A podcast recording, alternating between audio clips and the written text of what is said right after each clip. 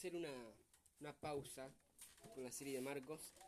Eh, bueno, a partir de ahora va a estar eh, predicando Juan también, eh, lo cual tiene una infinidad de bendiciones en muchos sentidos.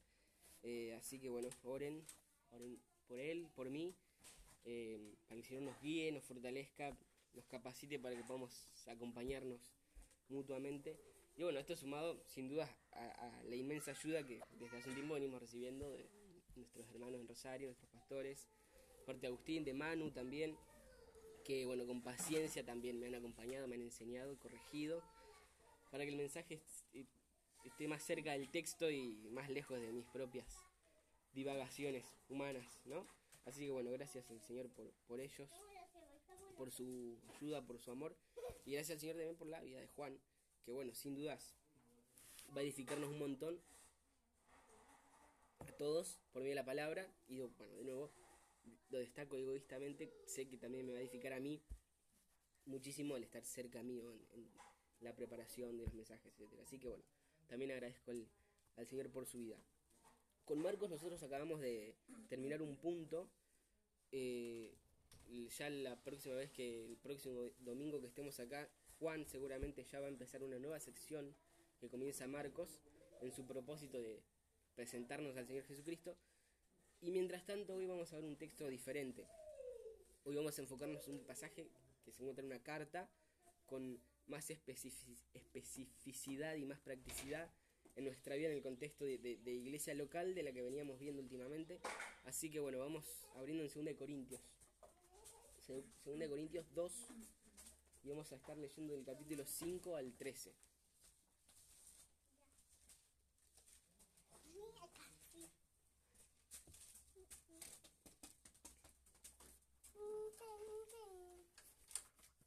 Segunda Corintios 2, 5 al 13.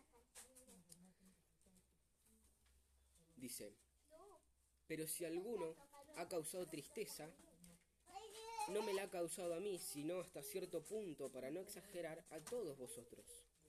Es suficiente para tal persona este castigo que le fue impuesto por la mayoría. Así que, por el contrario, vosotros más bien deberíais perdonarlo y consolarlo, no sea que en alguna manera éste sea abrumado por tanta tristeza. Por lo cual os ruego que reafirméis vuestro amor hacia él, pues también con este fin os escribí para ponernos a, poneros a prueba y ver si sois obedientes en todo, para pero a quien perdonéis algo, eh, yo también lo perdono, porque en verdad lo que yo he perdonado, si algo he perdonado, lo hice por vosotros en presencia de Cristo, para que Satanás no tome ventaja sobre nosotros, pues no ignoramos sus ardides. Cuando llegué a Troas para predicar el Evangelio de Cristo y se me abrió una puerta en el Señor, no tuve reposo en mi espíritu al encontrar a Tito, mi hermano. Despidiéndome pues de ellos, salí para Macedonia. Amado Señor, te, eh, agradecemos por este momento, por este momento en el que podemos compartir tu palabra. Te pedimos que nos estés guiando, que nos estés eh, iluminando para que podamos comprenderla realmente, que podamos comprender lo profundo del contenido de tu palabra, para que podamos ser santificados por medio de ella, por medio de ella, que podamos crecer, que podamos ser cada vez más parecidos a tu Hijo y que podamos honrarte mejor, que podamos glorificarte mejor. Lo dejamos en tus manos, Señor. En nombre de Jesús. Amén. Em, el, gran tema de esta, de esta sección es que los problemas interpersonales, los problemas entre los hermanos no resueltos correctamente, no resueltos bíblicamente, eh, dentro de la iglesia pueden tener más consecuencias de las que nosotros solemos, solemos pensar. Pueden ser más peligrosos, pueden causar más daño de lo que nosotros solemos pensar, de lo que nosotros solemos imaginar.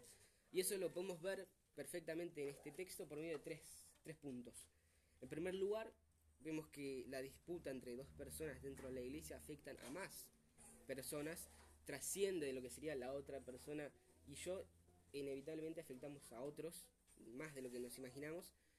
En segundo lugar, otra cosa que podemos precisar de lo que Pablo le dice acá a los, a los corintios sobre este tema, es que los problemas no resueltos por completo, como Dios quiere, no solo afectan a más personas de las que nosotros pensamos, sino que también, digamos, es una situación que le da ocasión a Satanás para que se aproveche de eso y cause daño. Satanás puede utilizar una disputa mal resuelta em, en la iglesia, de manera que la iglesia puede ser dañada también más de lo que imaginamos. Y en tercer lugar, en la última parte del texto, también podemos notar que las disputas no resueltas de una manera correcta entre hermanos, incluso también termina afectando eh, hasta la misión de la iglesia o el correcto funcionamiento de la iglesia, de manera que no participa como debiera del avance del reino, de la extensión del evangelio. Es, o sea, son, es increíble cómo realmente algo que puede comenzar como sencillo puede afectar tantos aspectos, puede tener tanto alcance, puede hacer tanto daño. Así que bueno, vamos a ver estos tres puntos en el texto y a lo largo de ellos, y sobre todo en el centro del texto, también Pablo va a indicar cuál es, cuál sí es la manera correcta de resolver nuestros problemas entre hermanos para evitar todas estas consecuencias masivas que describe. Y les da tres indicaciones precisas después de, de haber confrontado como los corintios ya habían hecho, les da instrucciones de perdonar, consolar y reafirmar el amor. ¿Sí? Pero bueno, veamos esto en el texto. Veamos el primer punto, como un conflicto no resuelto, como a Dios le agrada, afecta a más personas de las que se piensan. El versículo 5 comienza diciendo, pero si alguno ha causado tristeza, no me la ha causado a mí, sino hasta cierto punto, para no exagerar a todos vosotros. Pablo está siendo sumamente delicado acá, y bueno, en esto ya vemos una de las cuestiones, uno de los principios que podemos aplicar nosotros sobre cómo resolver un conflicto bíblicamente lo primero que podemos notar es que Pablo es intencional para ser sumamente cuidadoso, sumamente delicado. Él está interesado en darles, en darles una instrucción para que por fin resuelvan un asunto, pero al hacerlo es muy cuidadoso de no estar metiendo el dedo en la llaga y terminar por ser contraproducente. Eh, si están habituados al lenguaje de Pablo o si leen la carta completa, van a diferenciar cómo en esta, en esta sección él es cuidadoso para seleccionar las palabras justas, ¿sí? De hecho, es por eso que él no repite eh, cuál fue el problema, no, no lo menciona, no era necesario. Él dice, eh, si alguno ha causado tristeza, Pablo no menciona ni a la persona, menciona lo que hizo o lo que posiblemente le hizo, porque ya no hace falta. Pablo está escribiendo ahora, después de que la persona ha sido confrontada y se ha arrepentido, en un tono, en un tono conciliador. Pablo está en modo conciliador. Y para conciliar o para sanar una cuestión así, no hace falta que todas las veces se repita todo, no hace falta seguir ahondando en los detalles que ya se conocen, ¿sí? Una vez hubo arrepentimiento, se va en pos del perdón, como ya vamos a ver, y no hace falta ser explícitos todas las veces en, el pecado de la persona. Sería como echar más leña al fuego. Em, por eso no sabemos con seguridad quién, de quién está hablando Pablo. Él dice, si alguno, ¿quién bueno, no, no sabemos. Me ha entristecido, dice la Reina Valera, o ha causado tristeza, dice la Biblia de las Américas. ¿De qué manera? ¿Qué hizo? Bueno, no sabemos, ¿sí? Y en este punto ya no importa, ya no era necesario repetir todo. A lo largo de los años se han acumulado muchas especulaciones sobre quién es esta persona y qué es lo que pasó. Los comentaristas más antiguos por mucho tiempo han pensado que esta persona es la misma de 1 Corintios 5, porque es la única referencia que se tiene acerca de un problema particular con alguien en específico, pero hoy ya muchos se han alejado de esa, de esa postura, en primer lugar porque parece ser el lenguaje, parece indicar que se refiere a una ofensa personal, donde se aclara que, los dañó más a, ellos que a él mismo, parece una aclaración que si no fuera algo personal como que hubiera estado demasiado obvia, ¿no? Eh, y con los antecedentes de los corintios, esto no sería muy, muy descabellado. Ya sabemos que los corintios tenían problemas con Pablo. Creo que alguna vez lo, mencionamos, los corintios no aceptaban lo que algunos llaman la teología de la cruz. Es decir, ellos no aceptaban que en la vida cristiana se sufra. Y por eso se avergonzaban de Pablo, se avergonzaban de los sufrimientos de Pablo, lo cuestionaban. Por eso muchos comentaristas, muchos estudiosos apuntan a que es probable que se trate de alguien en particular que haya cuestionado la autoridad de Pablo de una manera escandalosa, de una manera ofensiva, ¿no? Eh, porque después de que Pablo haya enviado la primera carta a los corintios, los visitó. Fue a visitarlos y los corintios no habían recibido bien esa carta, digamos, eh, no habían respondido como él esperaba a lo que les había dicho en esa primera carta, y muchos especulan que fue en esa visita en donde ocurrió algo, donde ocurrió este hecho, eh, porque en esa oportunidad, por alguna razón, Pablo tuvo que irse antes de, lo que tenía planeado. Tuvo que irse antes. Evidentemente algo inesperado había pasado. Había pasado.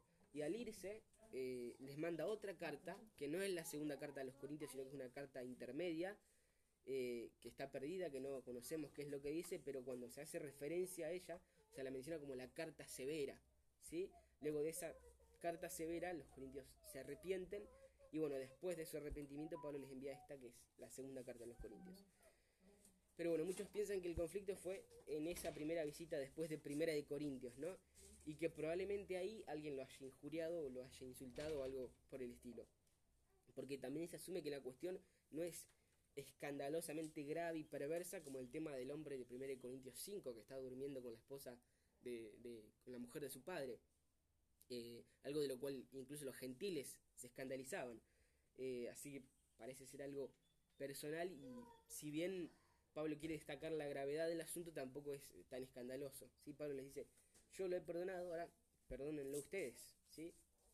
Como digo, el tono, si bien denota urgencia, denota importancia, y de hecho el punto de Pablo es demostrarle que es más importante de lo que ellos creen, igualmente seguiría siendo liviano si se trata de, esta, de esta persona que antes había dicho que, que eh, arrojen al perverso que se ha entregado a Satanás, ¿no?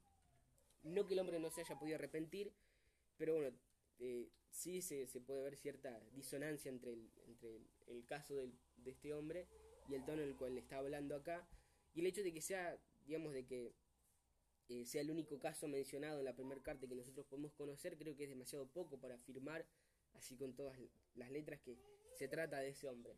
Sobre todo en tan poco tiempo porque solamente pasa un año entre 1 Corintios y 2 Corintios.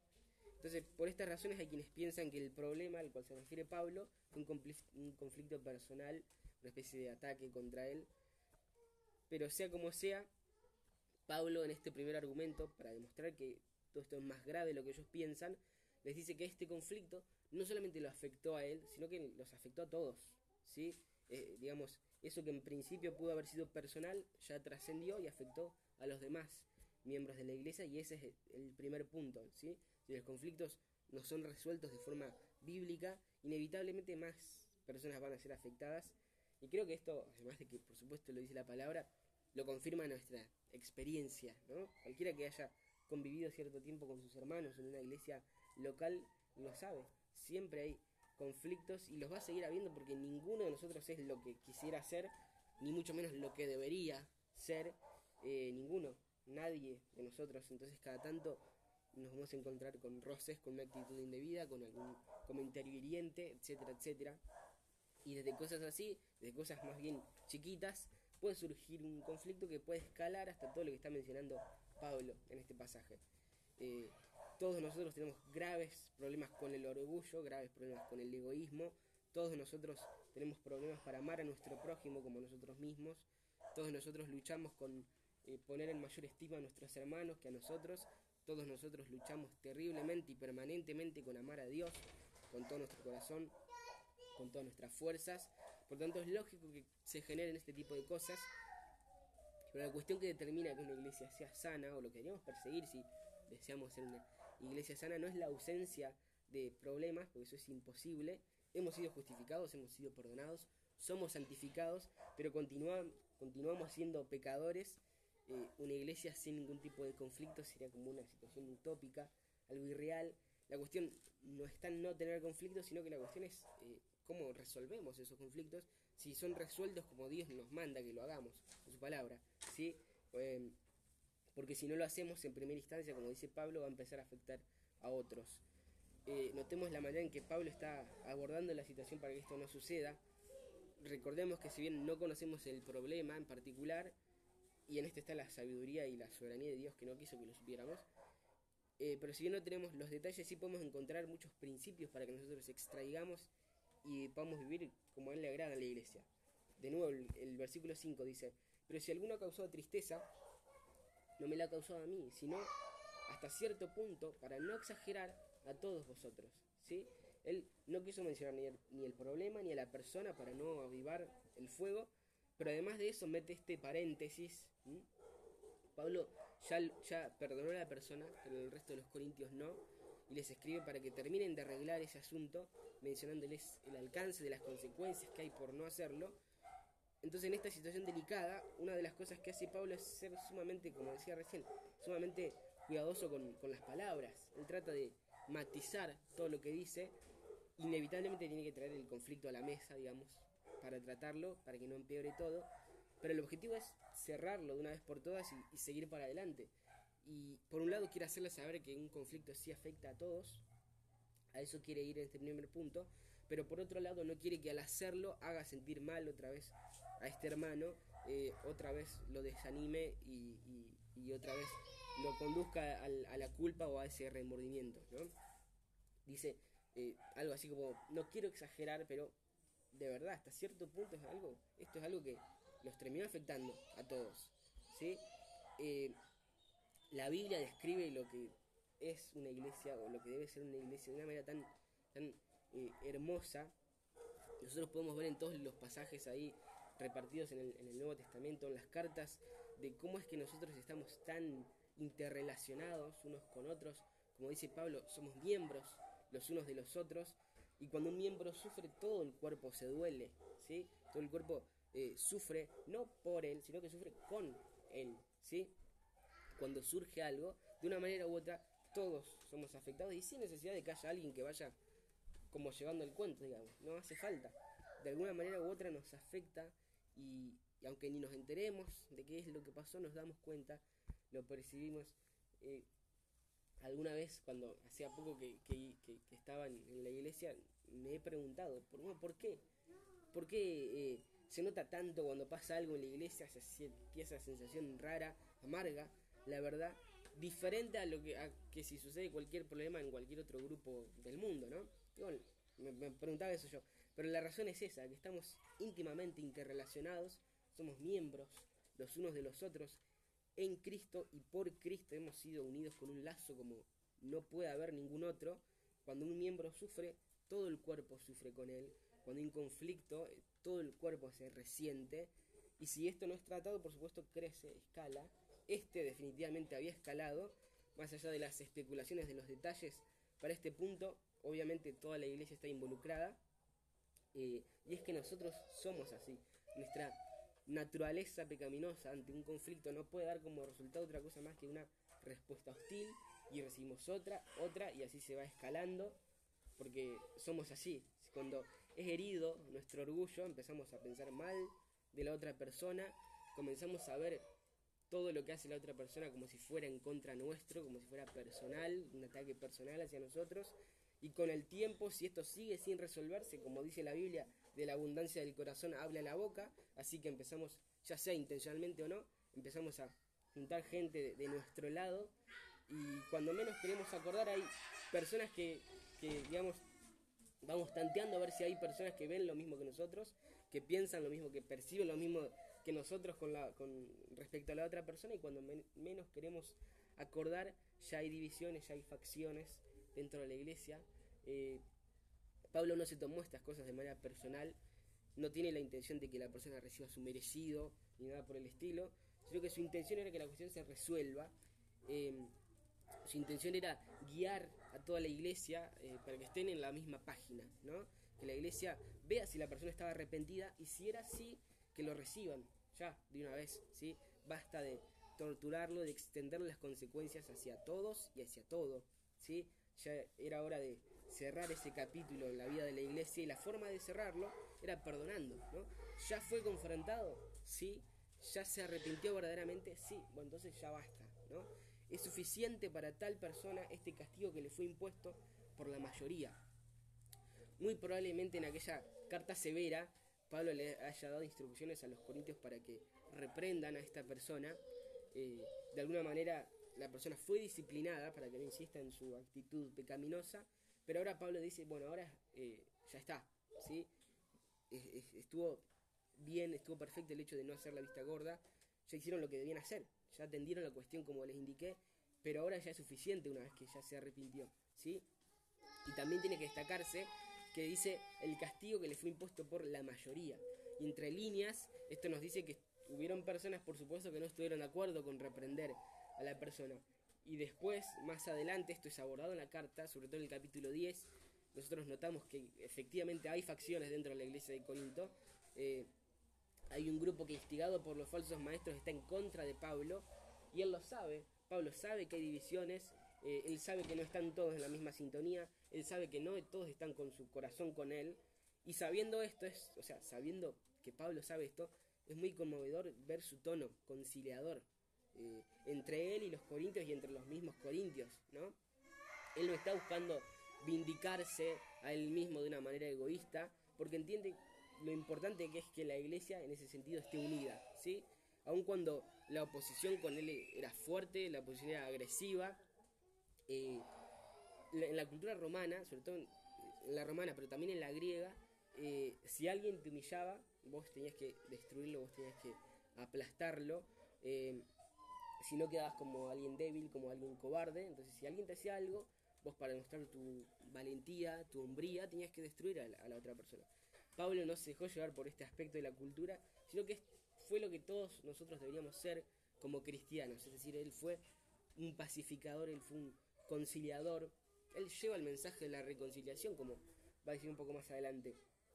Y este evangelio, este mensaje, se vive, se hace palpable en el perdón, ¿sí? Porque Dios, por de Cristo, concede el perdón a pecadores como nosotros que se arrepienten.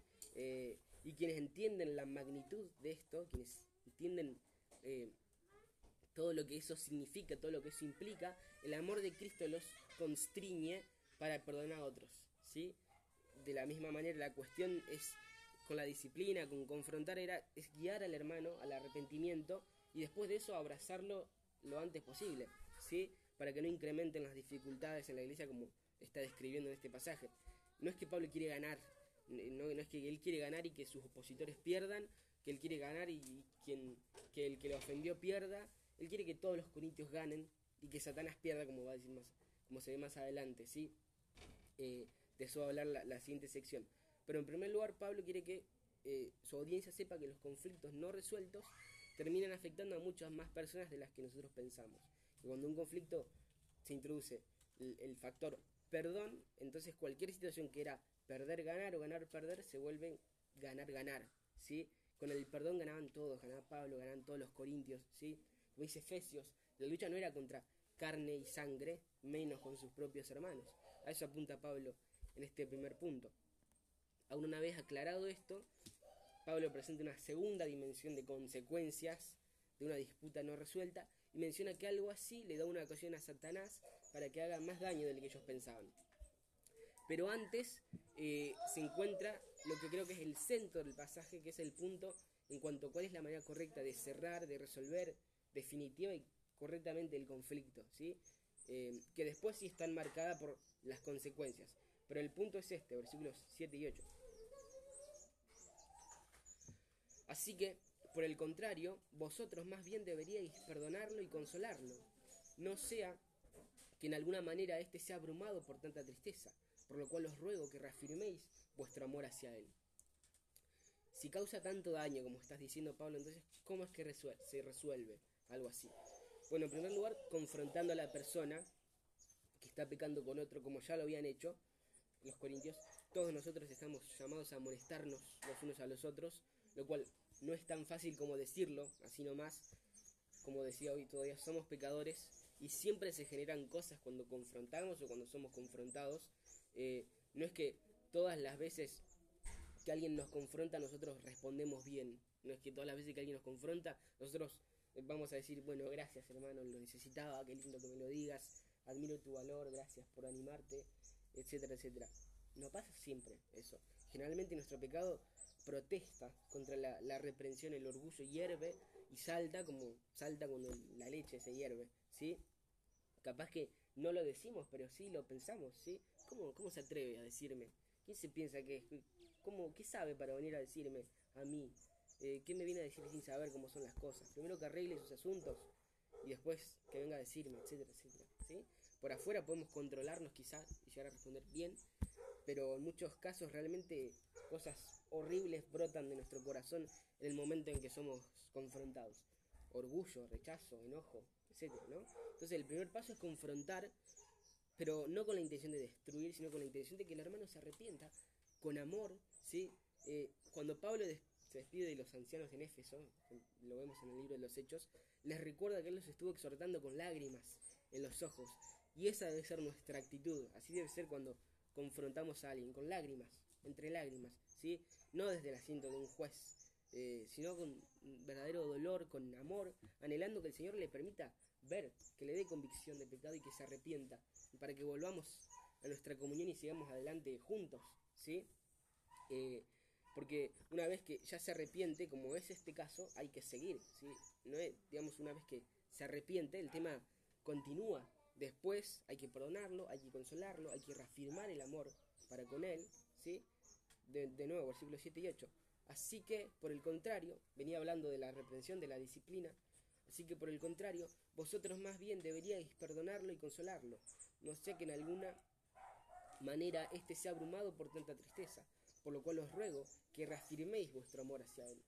Estuvo perfecto no haber sido tolerantes con el pecado que podía dañar a la persona, que podía dañar al resto de los hermanos, que dañaba el testimonio de Cristo, pero ahora podían estar yéndose hacia el otro extremo. Entonces le dice Pablo, les ruego por favor, abrácenlo, consuélenlo, perdónenlo, confirmen su amor con él. El, hermano lo estaba necesitando, la iglesia lo, estaba necesitando. La iglesia necesita que ese tema sea resuelto, que se sane una vez por todas. ¿sí? Y el texto presenta tres conceptos, perdonar, consolar y reafirmar en el amor. Es decir, Pablo está siendo muy enfático en esto. Eh, y esto en definitiva es lo que significa que nosotros vivamos el Evangelio entre nosotros. ¿sí? Esto es lo que hace que la iglesia sea absolutamente diferente a cualquier otro grupo en el mundo. Lucas 17, 3 y 4 dice, tened cuidado, si tu hermano peca, repréndelo, y si se arrepiente, perdónalo. Y si peca contra ti siete veces al día y vuelve a ti siete veces diciendo me arrepiento, perdónalo. ¿Sí?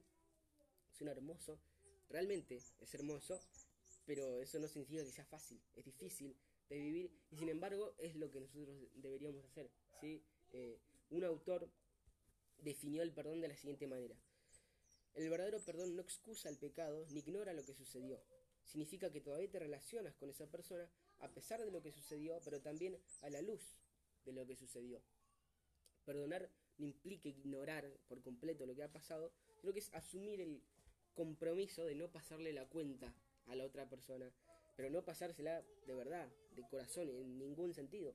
Romper la cuenta y, pagar uno, ¿sí? Es comprometerse a asumir uno el dolor, la tristeza que, que le ha causado, procurando que la otra persona no sienta lo mismo. ¿sí? Eh, muchas veces no nos vamos a olvidar de lo que nos hagan, porque tenemos memoria, obviamente, pero perdonar implica no echárselo en cara todo el tiempo para no hacerlo sentir mal, implica no comentárselo a otros para no dejarlo mal, para no rebajarlo, y también implica no estar rumiando nuestra mente todo el tiempo para avivar la llama de, amargura a nuestro corazón en, su contra. ¿sí? Perdonar es asumir el costo, pagar los daños, digamos, sin ningún tipo de, sin buscar ningún tipo de retribución, de ninguna manera. En primer lugar, entonces, cuando la persona que ha pecado es confrontado y se arrepiente, hay que perdonar, ¿sí? Hay que perdonar de verdad con todo lo que el verdadero perdón implica.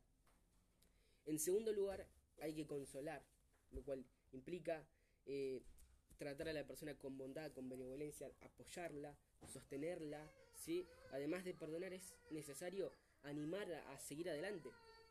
Ya está, ya te perdonamos.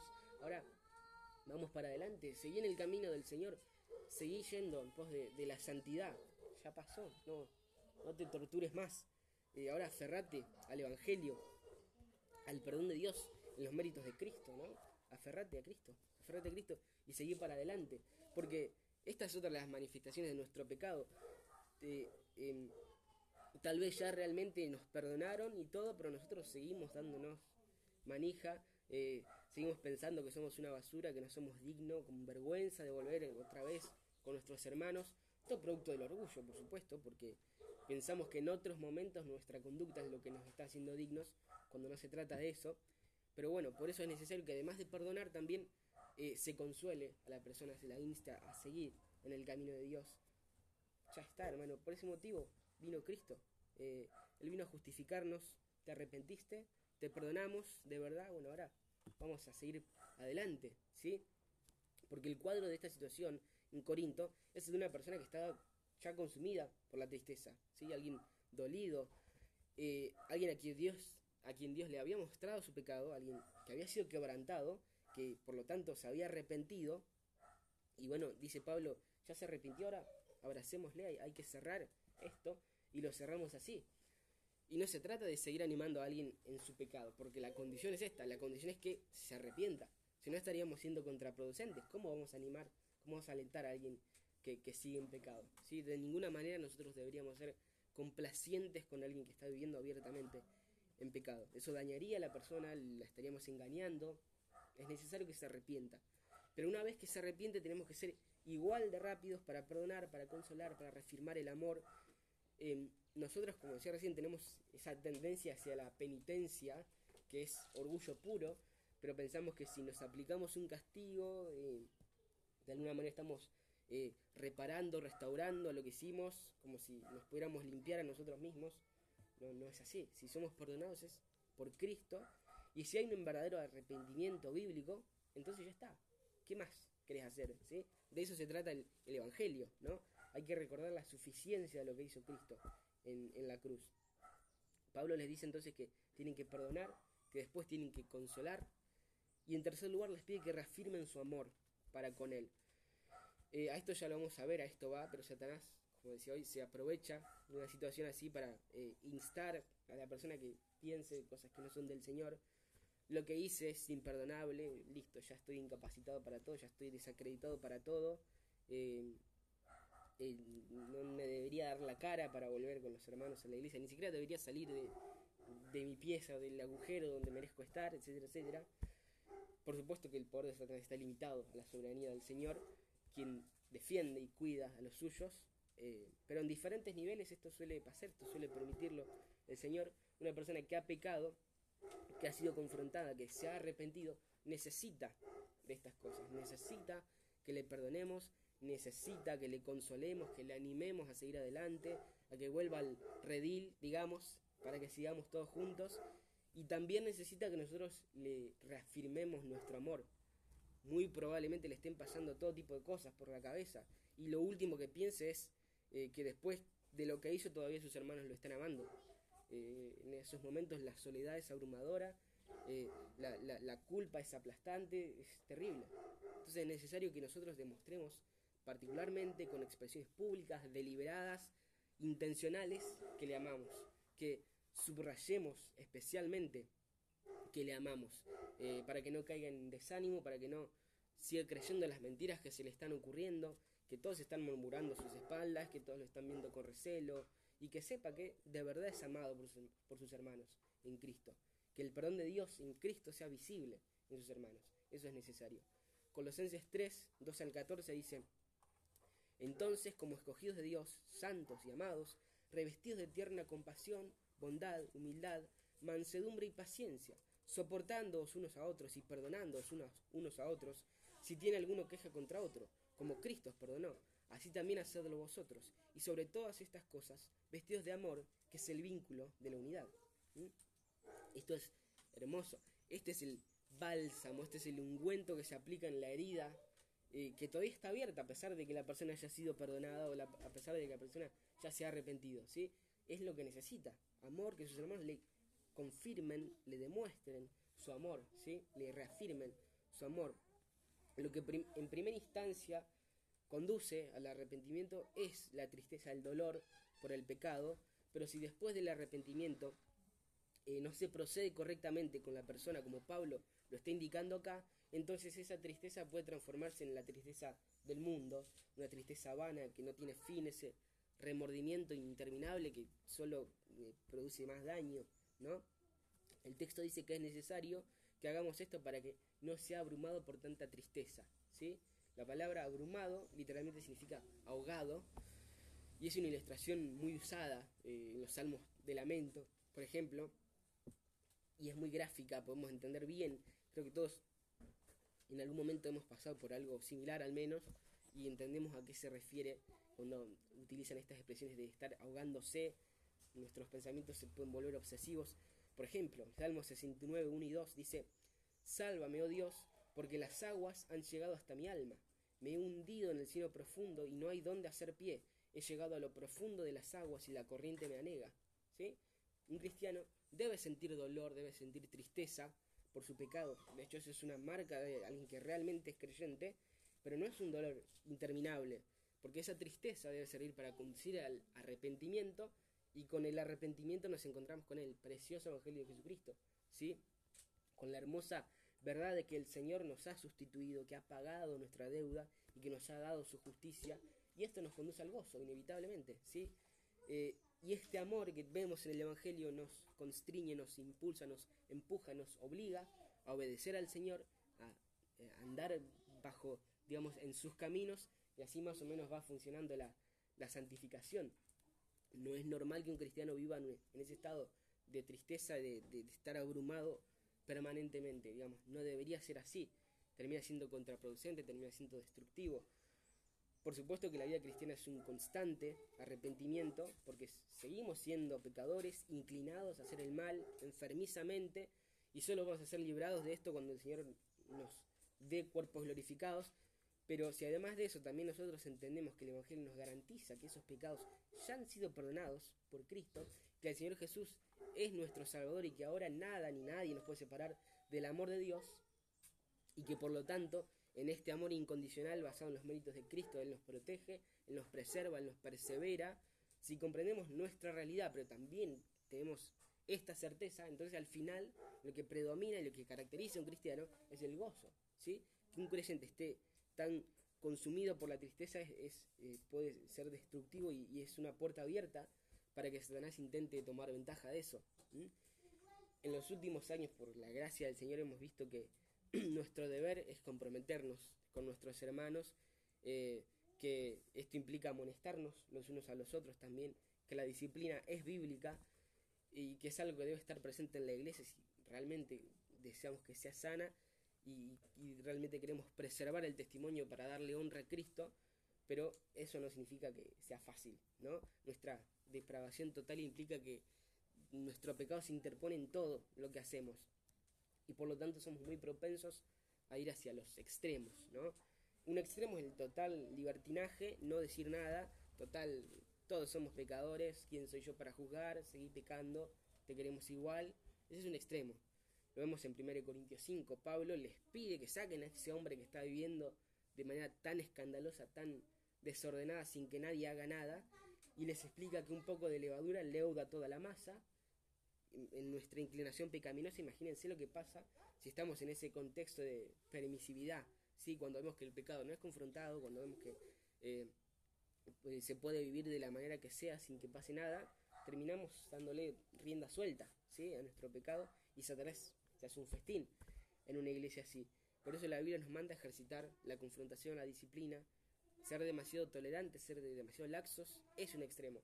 Pero también está el otro extremo en el lado opuesto, eh, acá somos santidad del Señor y quien no camina así como digo, eh, se tiene que ir. Eh, ese es el otro extremo, ¿no? Una iglesia debe ser consciente de que el pecado sí importa, pero que hay que manejarlo con la ayuda del Señor bíblicamente, ¿sí? Se atienden los conflictos, por supuesto, se confronta, se disciplina si es necesario, y la Biblia es muy clara en eso, pero en cuanto la persona reacciona y se arrepiente, inmediatamente se la tiene que abrazar, se la tiene que perdonar, consolar, se tiene que reafirmar el amor para con ella. Versículo 9. Pues también con este fin os escribí para ponernos a prueba, a ver si sois obedientes en todo.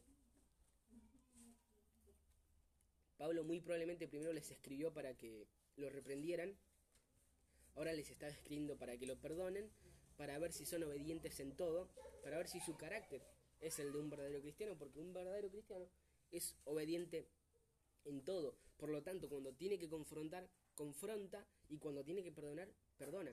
Si nosotros solamente somos propensos a una de ambas, tal vez nuestro accionar tenga que ver con nuestras conveniencias o con nuestra personalidad y no estén relacionadas con la marca de una verdadera madurez cristiana, ¿no?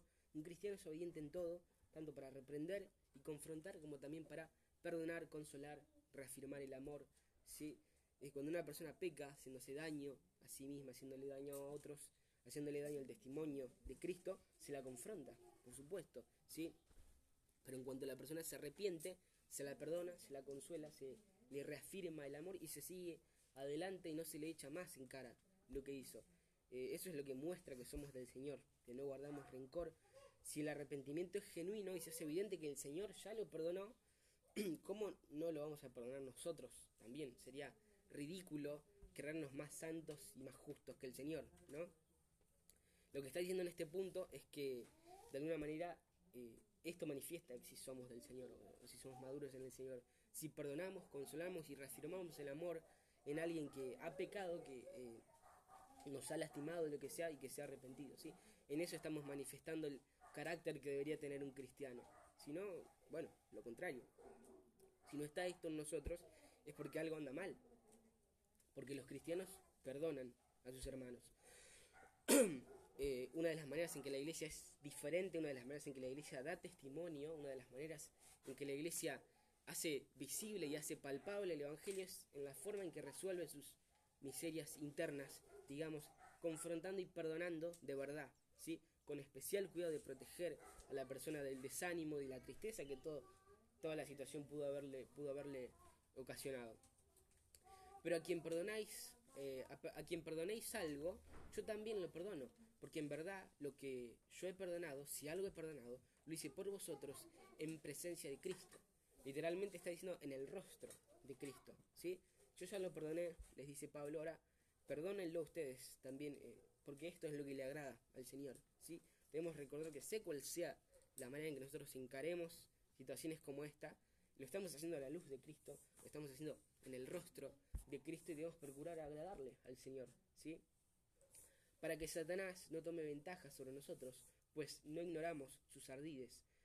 Eh, cuando no nosotros eh, eh, no, no, cerramos, digamos, definitivamente como el Señor quiere estos conflictos, como vemos acá, que lo confrontaron, pero quedó ahí y no hicieron nada más por él, se está proporcionando una ocasión para que Satanás tome ventaja de eso, ¿sí? Para que engañe, para que burle, como decía hoy, los pensamientos de una persona que fue quebrantada, pero que a su alrededor no ve el perdón, ni el consuelo, ni el amor de sus hermanos, pueden ser totalmente destructivos, engañosos y destructivos, ¿sí?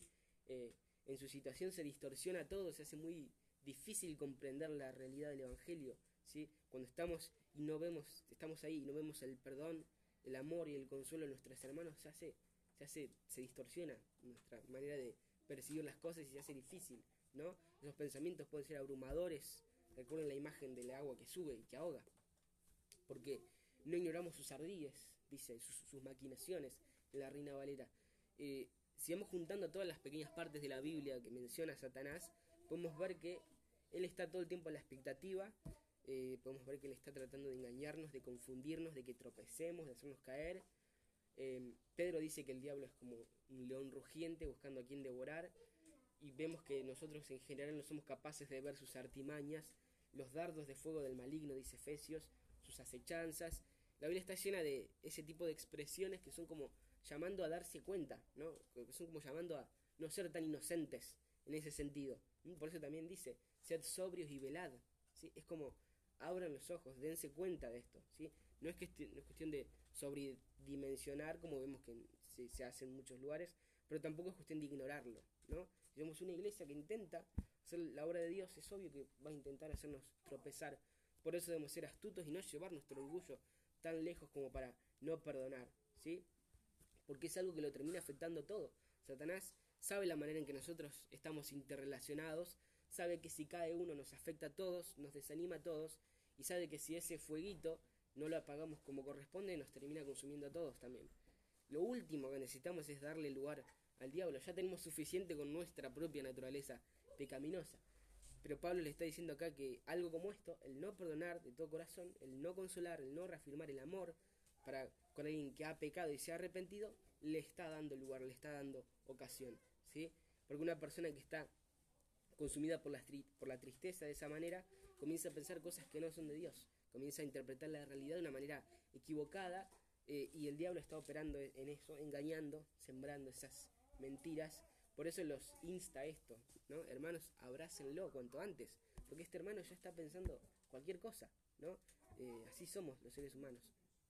Entonces, los conflictos entre nosotros no resueltos de la manera en que Dios manda producen muchísimos más problemas que de los que imaginamos, afectan a más personas de lo que imaginamos, le dan una ocasión a Satanás, más de lo que imaginamos, Y como termina diciendo el texto, también afecta la extensión del Evangelio más de lo que imaginamos.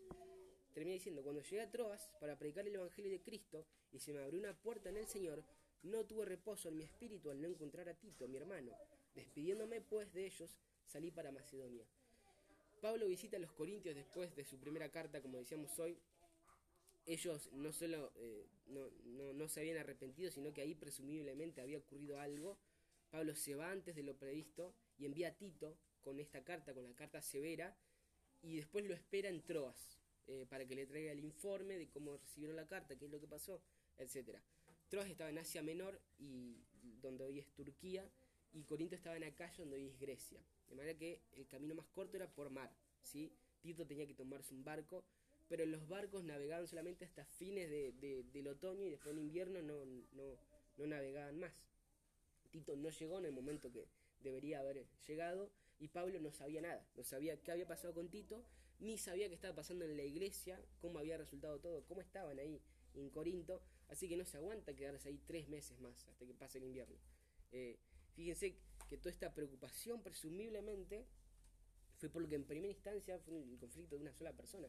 Miren hasta dónde puede escalar, cómo, digamos, como él no podía eh, aguantarse tres meses más sin saber qué había pasado, decide irse de Troas. Se va de Troas a buscar a Tito por tierra, por eso es que cruza Macedonia, pero por causa de eso ya no predica en Troas, donde se le había abierto una puerta, eh, incluso, como lo dice. Por mar la distancia era de 400 kilómetros, pero por tierra eran 3.000. ¿sí? Pablo, con todo esto igual cambió todo el plan, porque no estaba tranquilo, porque quería saber qué había pasado con Tito y qué había pasado con la iglesia en Corinto, quería saber si estaban bien, eh, si esta persona se había arrepentido, si ellos se habían arrepentido, no por él, no por Pablo, sino por el bien de la iglesia. ¿sí? Esto es asombroso. Eh, estos últimos versículos en realidad sirven para varias cosas, sirven para explicar por qué Pablo había cambiado sus planes, porque eso era uno de los motivos por lo cual era cuestionado. También sirve para lo que sigue en la carta, porque inmediatamente después va a hablar, va a explicar cómo es el verdadero ministerio cristiano, y esto le sirve. Después también le sirve para que en el capítulo 7 retoma esto con la venida de Tito. Pero además de todo esto también sirve para hacerles saber a los corintios que por causa de este problema no resuelto como corresponde, Pablo tuvo la oportunidad de predicar eh, el Evangelio en Troas, pero no lo hizo, ¿sí? no la usó. Troas era la segunda ciudad más grande de la provincia, estaba solo por debajo de Éfeso. Tal vez Pablo pudo haber plantado una iglesia ahí como era su estrategia, plantar iglesias en ciudades grandes, pero no lo hizo porque no estaba tranquilo, no estaba preocupado y prefirió irse. ¿sí? Es impresionante, son cosas que no las imaginamos a veces, pero hablando con hermanos, hablando con pastores, y con hombres de Dios, uno puede, puede ver cómo, cómo les pasa lo que, lo que le sucedió a Pablo, ¿sí?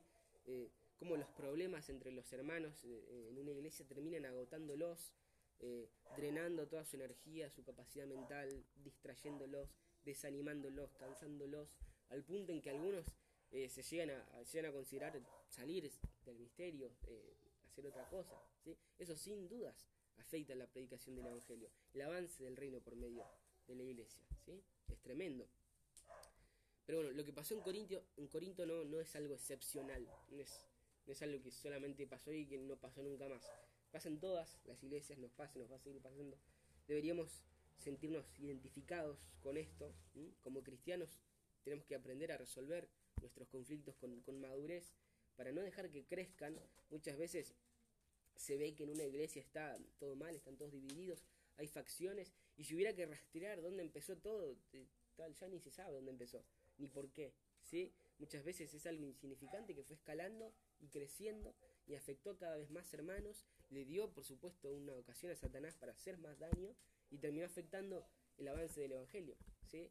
Eh, los corintios minimizaban esto, de hecho uno mismo cuando lee, después va a seguir leyendo a partir de acá y Pablo cambia de tema, empieza a hablar de cosas hermosas, del ministerio de la reconciliación, etc. Y después llega el capítulo 7 y Pablo vuelve a este tema y ahí uno puede pensar, oh Pablo, otra vez, ya lo dijiste, cortalo un poco con esto. Eh, él es enfático porque sabe que es importante, ¿sí? Y Dios sabe que nosotros tendemos a minimizarlo, por eso por medio de Pablo nos insiste a no ignorarlo, ¿sí? Eh, los conflictos, las disputas de, de alguna manera van a ser inevitables, pero la manera en que nosotros resolvemos eso es extremadamente importante, ¿sí? Mucho más de lo que podemos llegar a pensar, eh, afecta a más hermanos de lo que podemos pensar en la iglesia, le da un lugar a Satanás para que nos hiera, y todo esto crece de tal manera que termina afectando el correcto funcionamiento de, la iglesia, de manera que no participa como debiera del avance del Evangelio. Por lo tanto, es sumamente importante que resolvamos las disputas como, como Dios le agrada, ¿sí? Primero confrontando el pecado, por supuesto, no ignorándolo, no siendo permisivos y tolerantes en cuanto a lo que le trae deshonra a Cristo, procurando el arrepentimiento, pero luego de que la persona se arrepiente no se termina ahí, ¿sí? Después de que la persona se arrepiente, hay que perdonarla verdaderamente, con todo lo que significa, con todo lo que implica, hay que perdonarla de corazón, además hay que consolarla, animarla, alentarla, impulsarla, instarla a seguir en el camino del Señor junto a la iglesia de nuevo, eh, para que no sea abatida, para que no sea abrumada por la tristeza y finalmente hay que reafirmar el amor hacia, hacia ella, ¿sí? Eh, y bueno, que el Señor nos ayude a manejar nuestros conflictos con madurez, con sabiduría, como nos corresponde, ¿no? Como es digno de nuestro, de nuestro llamamiento. Eh, así que bueno, si les parece, oramos y terminamos. Amado Padre, Señor nuestro, te agradecemos por tu palabra, te agradecemos por tu instrucción para, nuestra vida eh, como iglesia, para nuestra vida comunitaria. Te pedimos que nos ayudes a meditar en esto, que nos ayudes, a pensar lo que hemos visto y nos ayudes a, realmente eh, comprometernos con la madurez y con la sabiduría que nos requiere el, llamamiento que hemos recibido. Eh, hemos sido perdonados por gracia, por medio de Cristo. ahora hemos sido unidos a un cuerpo y tenemos responsabilidades, tenemos cosas que hacer, tenemos compromisos en cuanto a nuestros hermanos.